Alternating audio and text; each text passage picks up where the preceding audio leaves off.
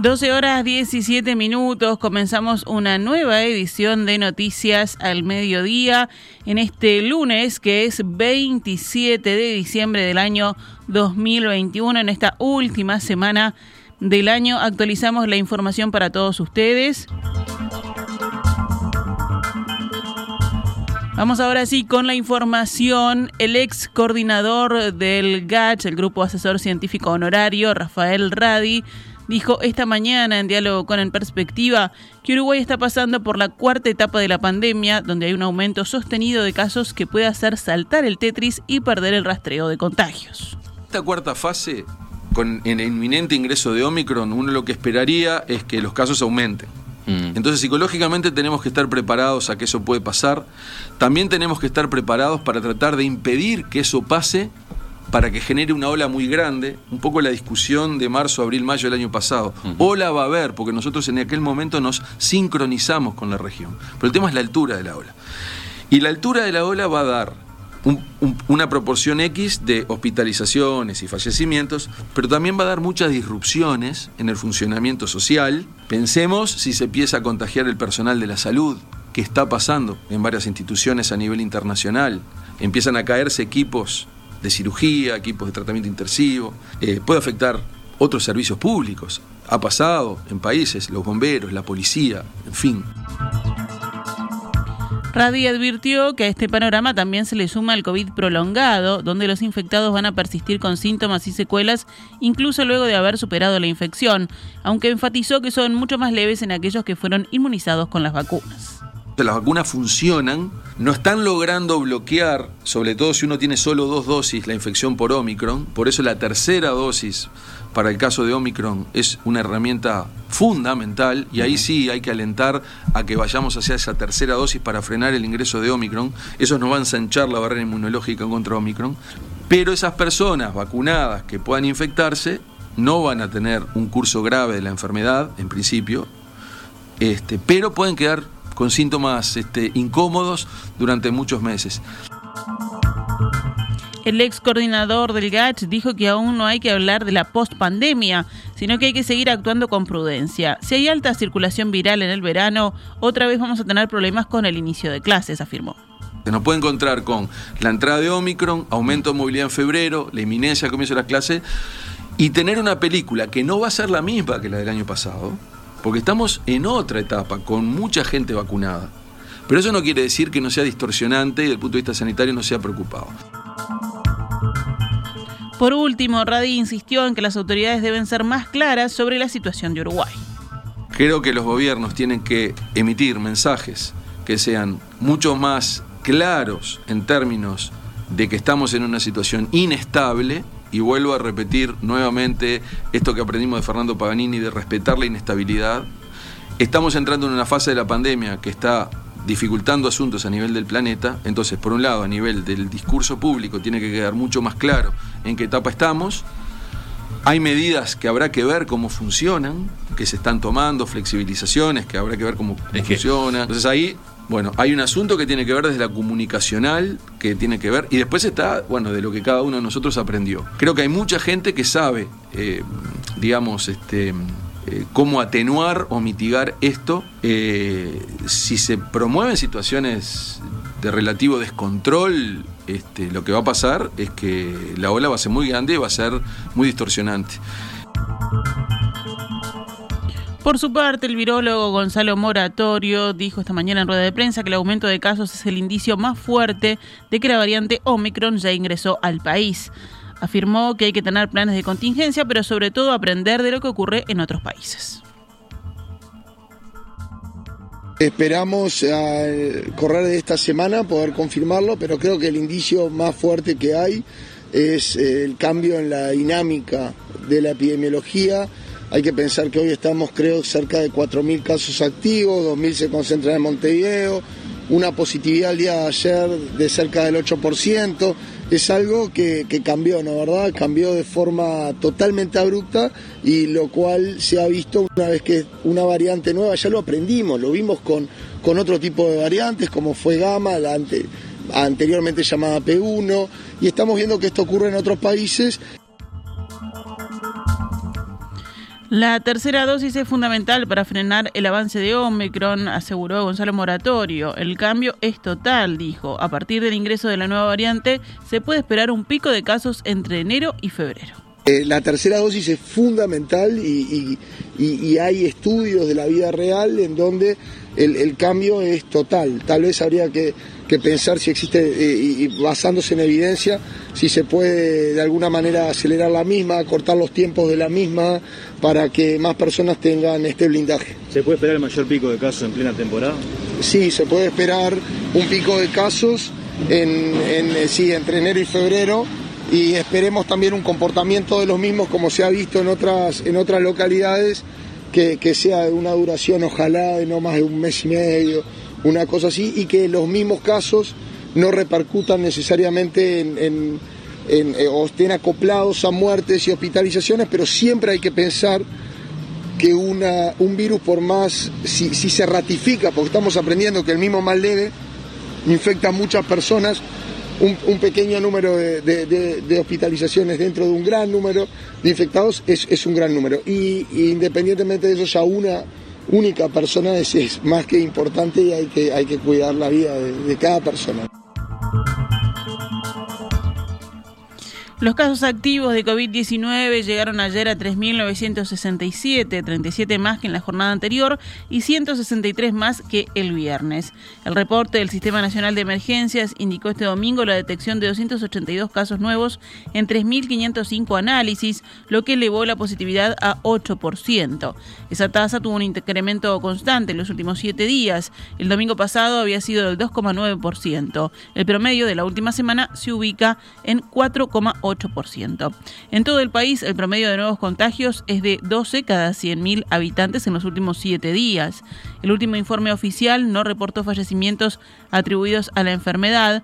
En los CTI hay 25 personas con COVID-19, lo que representa el número máximo en los últimos siete días. Ante el aumento de casos en el departamento de Salto, la Intendencia resolvió suspender hasta el 3 de enero la realización de bailes. El intendente Andrés Lima prometió el viernes las máximas sanciones, incluyendo fuertes multas económicas y clausura en caso de incumplimientos. Hace minutos, en perspectiva, el intendente dijo que de momento ninguna de las fiestas planificadas para Navidad y Año Nuevo fueron pensadas en espacios abiertos, sino que eran semicerrados y entendieron que esto podía representar un riesgo. En el fin de semana había, había dos bailes, sobre todo en particular dos bailes, en donde en cada uno de ellos se habían vendido más de 2.000 entradas. Bueno, se consideró que el riesgo era, era muy, pero muy elevado. Por eso se, le planteó a los empresarios de la noche suspenderlo, que lo hagan algún tiempo eh, en cuanto a la situación mejore, con un aforo más limitado y en lo posible, si lo pueden hacer, al aire libre en su totalidad. Acá es muy común, por ejemplo, que se pueda conseguir alguna chacra, que se pueda hacer al aire libre y bueno, eso da otra seguridad que hacerlo en lugares semicerrados. Sabemos que no fue una situación del agrado de la gente ni de los empresarios, pero se entendió que era necesaria por la realidad sanitaria del departamento, aseguró el intendente. Además, este sábado fue desarticulada en la ciudad de Salto una fiesta clandestina con más de 100 personas. Consultado por si emprenderán acciones legales contra los organizadores, el intendente afirmó lo siguiente. Antes de la fiesta clandestina, también es una situación de mucha irresponsabilidad es decir, toda la población estaba sabiendo las medidas que se, que se tomaron, la solicitud que se hizo de apoyo a la población y la circunstancia de que se haya organizado una actividad de este tipo, una fiesta clandestina, sin comunicar al comité, eh, no tomando ningún tipo de precaución, bueno, amerita de que en el caso de la Intendencia seremos severos. La policía también en este tipo de situaciones, la policía lo que hace es, es como parte del procedimiento, anota los nombres y documentos y demás datos de cada participante de la fiesta clandestina. También eh, llega un detalle de los organizadores y eso inmediatamente lo pasa a la justicia penal. Junto con eso, la Intendencia también va a hacer su descargo, la Intendencia hará también, eh, elevará antecedentes y bueno, veremos en definitiva qué es lo que decide el Poder Judicial. El Ministerio de Salud Pública emitió una ordenanza que obliga a las mutualistas a dar atención post-COVID a las personas que estuvieron internadas por esta enfermedad en un plazo de entre 7 y 10 días. La cartera entiende que es necesaria la adopción de medidas extraordinarias para garantizar el acceso a la atención médica de los pacientes post-COVID.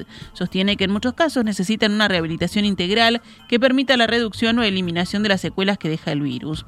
Por esto publicó el marco normativo que obliga a las instituciones a dar consulta a los pacientes post-COVID en menos de 10 días desde la fecha en que la solicitó.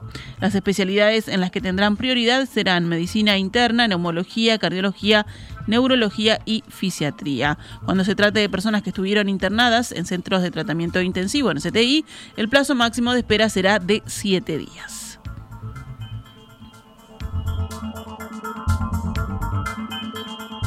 12 horas 28 minutos, vamos con más noticias del ámbito nacional. El Ministerio de Salud Pública emitió un comunicado en el que manifestó que no comparte el cierre decretado por la justicia de la mutualista Casa de Galicia y lo calificó de inconveniente e inoportuno. En el comunicado, las autoridades sanitarias expresan que la justicia no tuvo en cuenta que había cientos de personas internadas que necesitaban ser estabilizadas previo a su traslado.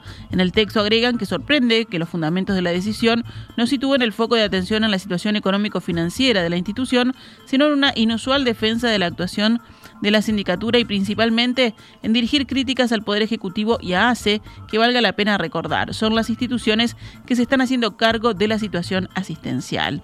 El Ministerio de Salud Pública ha sido el principal preocupado y ocupado en mantener en funcionamiento a Casa de Galicia y fue por eso que dispuso la investigación administrativa, puntualizó. A su vez señalaron que nunca se retiraron por voluntad propia de la gestión, sino que fueron desplazados por la justicia 34 días después de iniciada la intervención. La cartera puntualizó que durante su gestión en la intervención, priorizaron la situación asistencial y adoptaron un rol negociador y conciliador, mientras que las sindicaturas propusieron una serie de decisiones que no se podían compartir, como era aumentar el pasivo de la institución. En Casa de Galicia se rehabilita hoy la atención en policlínicas que se suma a los servicios del sanatorio, cuya continuidad fue asegurada por ACE desde el momento mismo del cierre dispuesto el jueves por la justicia de concursos. En esta jornada habrá una serie de reuniones políticas sobre el destino de la institución. Esta mañana el ministro de Salud Pública, Daniel Salinas, recibió una delegación de legisladores del Frente Amplio que les llevó la propuesta que plantea la incorporación de la estructura de la mutualista, su personal y los usuarios a la Administración de los Servicios de Salud del Estado, ACE. Como plan B, se propone que sea absorbida por otros prestadores privados a través de una distribución regulada. La Federación Uruguaya de la Salud convocó para este martes un paro nacional por 24 horas en el sector en solidaridad con los trabajadores de la mutualista. A través de un comunicado, el gremio volvió a responsabilizar de la situación a la imprudente e inconsulta decisión judicial. Esa decisión será apelada por los funcionarios de la clausurada institución, así se decidió el viernes en asamblea y resta por definir si será en una acción conjunta con los afiliados. Por el momento, según comunicaron las autoridades, no habrá traslado de socios a otras instituciones. ACE será cargo de los servicios en el periodo de transición, cuya duración no está definida. Su presidente, Leonardo Cipriani, procuró transmitir tranquilidad a los funcionarios. Cipriani afirmó, el objetivo primordial que tenemos es garantizar la atención médica de todos los pacientes de Casa de Galicia, a los funcionarios transmitirles tranquilidad, que ya está la plata para los salarios y que antes del 6 de enero van a tener el pago del aguinaldo.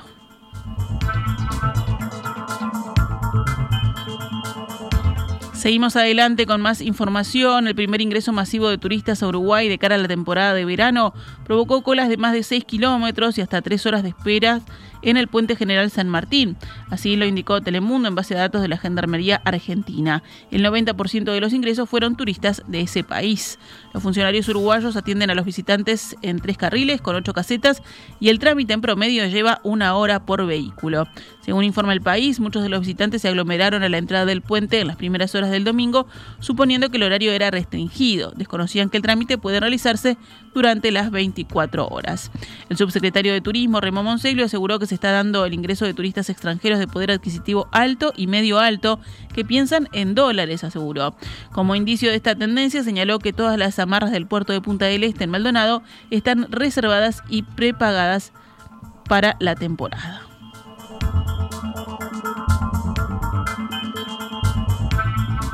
El presidente Luis Lacalle Pou retornó ayer de madrugada de la República Democrática del Congo, donde compartió las fiestas navideñas con los soldados uruguayos que integran la misión de paz de Naciones Unidas en ese país. El mandatario viajó el jueves en un avión privado que hizo escala en Recife, Brasil, y llegó a Kigali, la capital de Ruanda. Allí tomó un vuelo de las Naciones Unidas que lo llevó a la ciudad de Goma, en el Congo, donde se encuentra el batallón Uruguay Sexto. Según informó Telemundo el jueves, el primer tramo del vuelo se realizó en una aeronave prestada por el empresario argentino Francisco de Narváez. Se optó por esa solución porque, según explicaron las autoridades, hacerlo en un avión de la Fuerza Aérea implicaba un gasto excesivo. Esta decisión generó críticas desde Cabildo Abierto. El senador de ese partido, Guillermo Domenech, dijo a la diaria que hubiera preferido que la calle realizara el viaje en un avión de línea, ya que así no genera objetivamente ninguna obligación con quienes prestan o facilitan la aeronave. En el Congo, y vestido de uniforme militar, la calle Pou visitó un orfanato que cuenta con el apoyo de los soldados uruguayos. Por la noche compartió la cena sin protocolos con los cascos azules. El sábado, día de Navidad, mantuvo una reunión con las autoridades de Naciones Unidas y visitó el contingente de la Fuerza Aérea que está apostado en misión de paz en la ciudad de Bukavu, desde donde luego emprendió el retorno a Uruguay. Durante su visita, la calle Pou dirigió un discurso a los cascos azules uruguayos. Como presidente de la República y como mando superior de las Fuerzas Armadas, con mucho gusto venimos a pasar esta fiesta con ustedes, con esa gran familia que es nuestra patria, que es el ser orientales. Como testimonio de entender el sacrificio que se hace sobre todo en estas fechas tan importantes. Y siempre es bueno sentirse acompañado. Más noticias del panorama nacional. A partir de este lunes aumentan las frecuencias en el transporte interdepartamental y suburbano. Según el área metropolitana del Ministerio de Transporte, serán 1.633 salidas desde Montevideo. Las frecuencias se mantendrán hasta el 6 de marzo. Son 80 salidas más con respecto al verano pasado. A diferencia del año anterior, no habrá aforo en las unidades. El refuerzo en la recolección de residuos en los días previos y la asistencia de motocarros durante el día de Navidad permitieron evitar en gran parte de Montevideo un desborde de los contenedores de la ciudad. La Intendencia activó en la noche del domingo el servicio de recolección normal que no había funcionado por el feriado. En las horas previas a la Navidad, la comuna recibió 303 solicitudes de retiro de contenedores, un número considerado normal. La comuna recordó que está a disposición de la ciudadanía un servicio a través de WhatsApp, que es el 092-250-260, para denunciar eventuales desbordes en los contenedores. A ese número se deberá enviar la foto del contenedor, ante lo cual la Intendencia se compromete a acudir y retirarlo. Cerramos el panorama nacional con otras noticias. Mañana martes 28 habrá un paro en toda la banca oficial de Montevideo y el área metropolitana. Será a partir de las 13.30 sin atención al público. Así lo comunicó AEBU ante el fracaso en las negociaciones por la renovación del convenio colectivo en el sector. El jueves, en tanto, la paralización afectará las dependencias de Colonia, San José y Soriano. El martes 4 de enero será el turno de Maldonado y Rocha y el miércoles 5 Paysandú, Salto y Río Negro.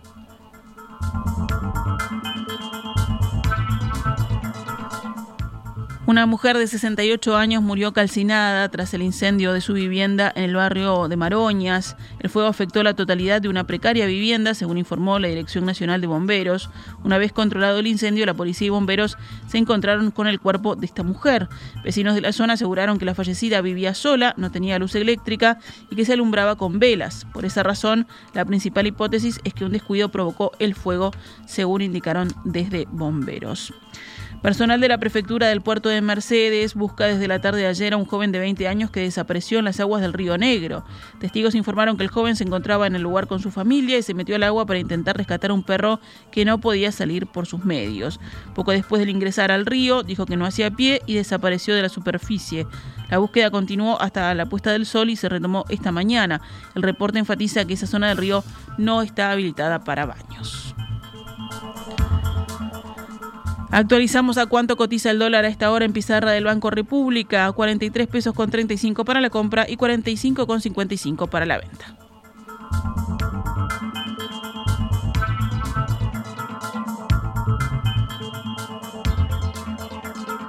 Esta es Radio Mundo, 1170 AM.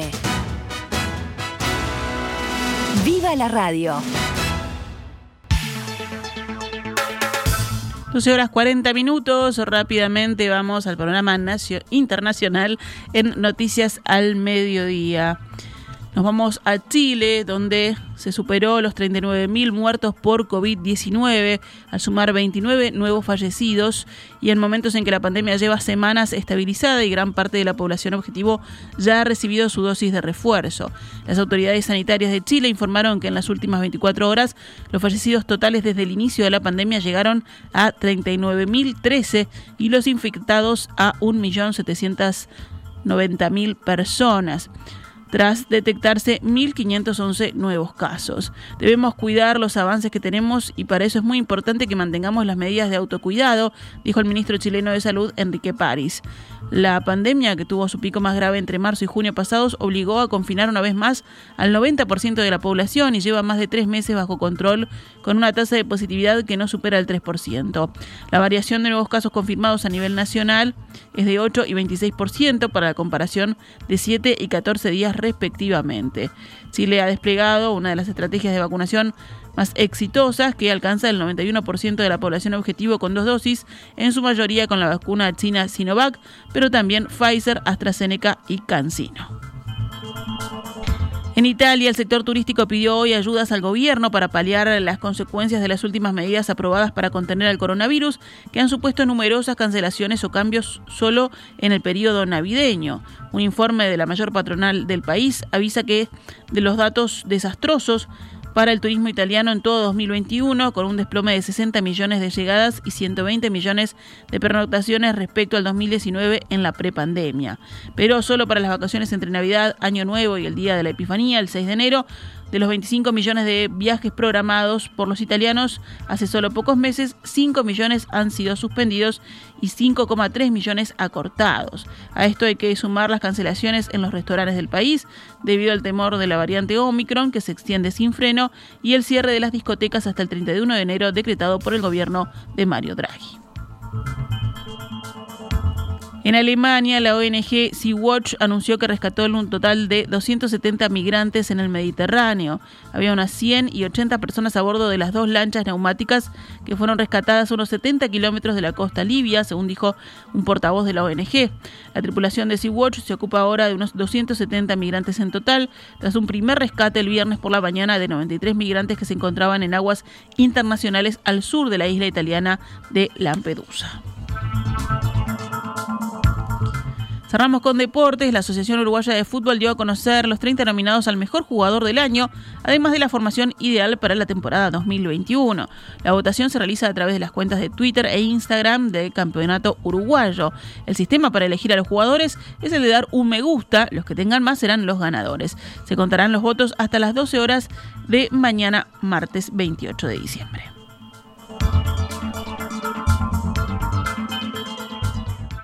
Esta es Radio Mundo 1170 AM. ¡Viva la radio!